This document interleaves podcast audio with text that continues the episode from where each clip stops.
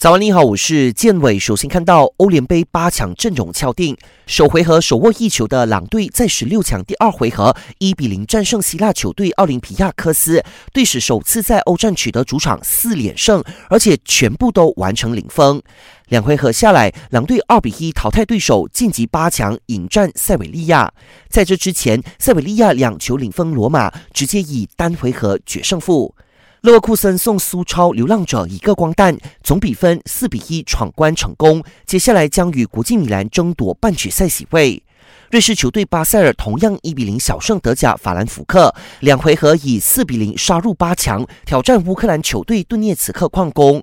另一个四强席位则会在曼联及丹麦球队哥本哈根之间产生。最后去到大马语总内部邀请锦标赛。已经拿下第二级别男单循环赛两连胜的梁俊豪和林中庆，再过两关，提前锁定了下个星期二十一号开打的第一级别男单循环赛参赛资格，有机会与李子嘉、刘国伦等人过招。